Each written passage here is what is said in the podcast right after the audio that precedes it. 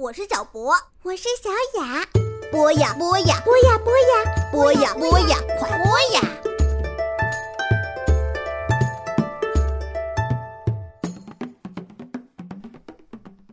小朋友们，大家好！欢迎大家在老时间跟随大宇哥哥共同走进博雅小学堂。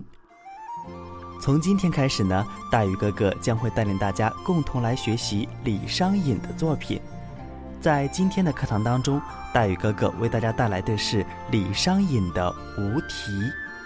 首先，我们共同来聆听一下这一篇作品《无题》。昨夜星辰昨夜风，画楼西畔桂堂东。身无彩凤双飞翼。心有灵犀一点通，隔座送钩春酒暖，分曹射覆蜡灯红。嗟余听鼓应官去，走马兰台泪转蓬。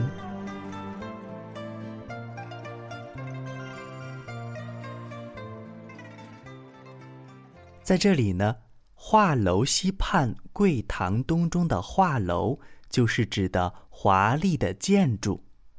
彩凤呢，指的就是五彩缤纷的凤凰。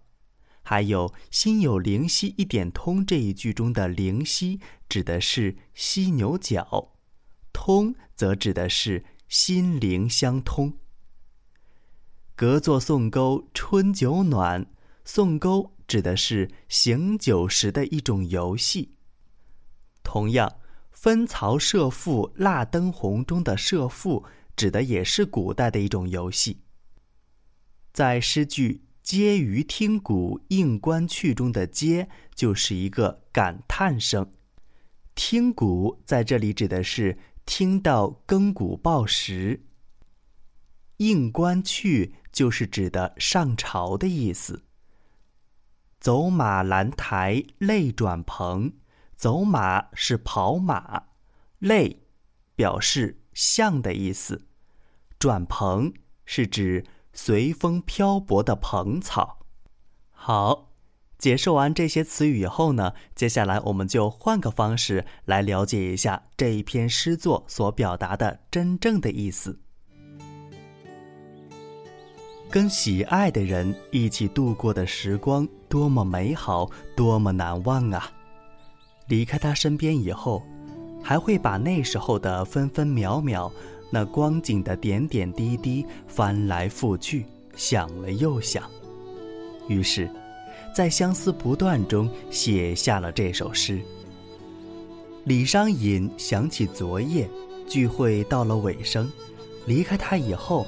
他不舍得马上走远，于是就在桂堂东边，画楼西畔，满天的星辰下，沐着春风，悄然站了一会儿。他知道他没有理由，也没有彩凤的翅膀可以飞回到他的身旁，可是，他确定他们俩的心意是相通的。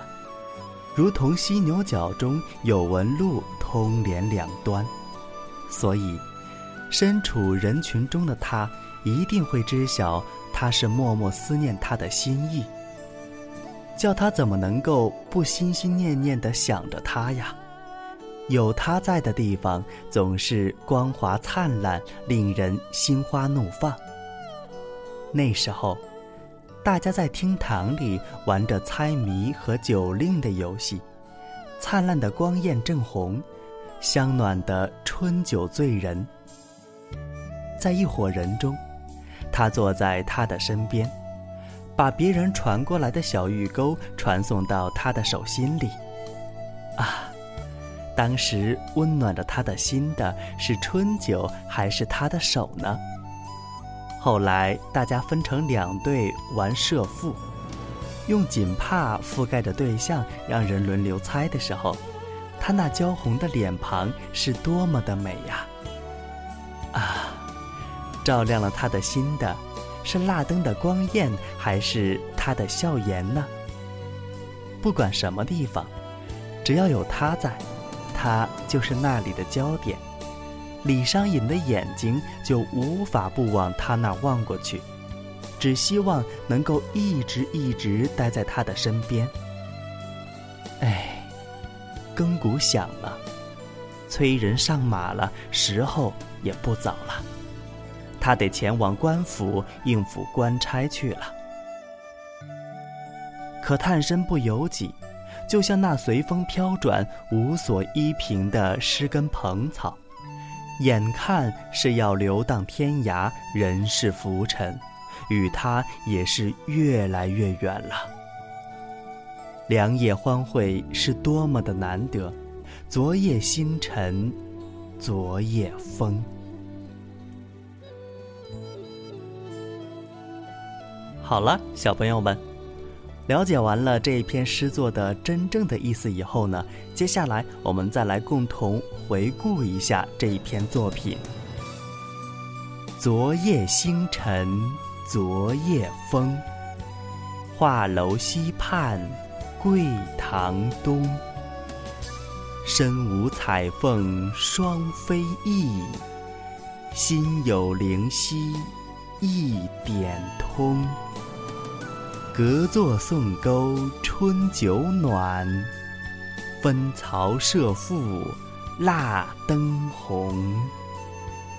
嗟余听鼓应官去，走马兰台泪转蓬。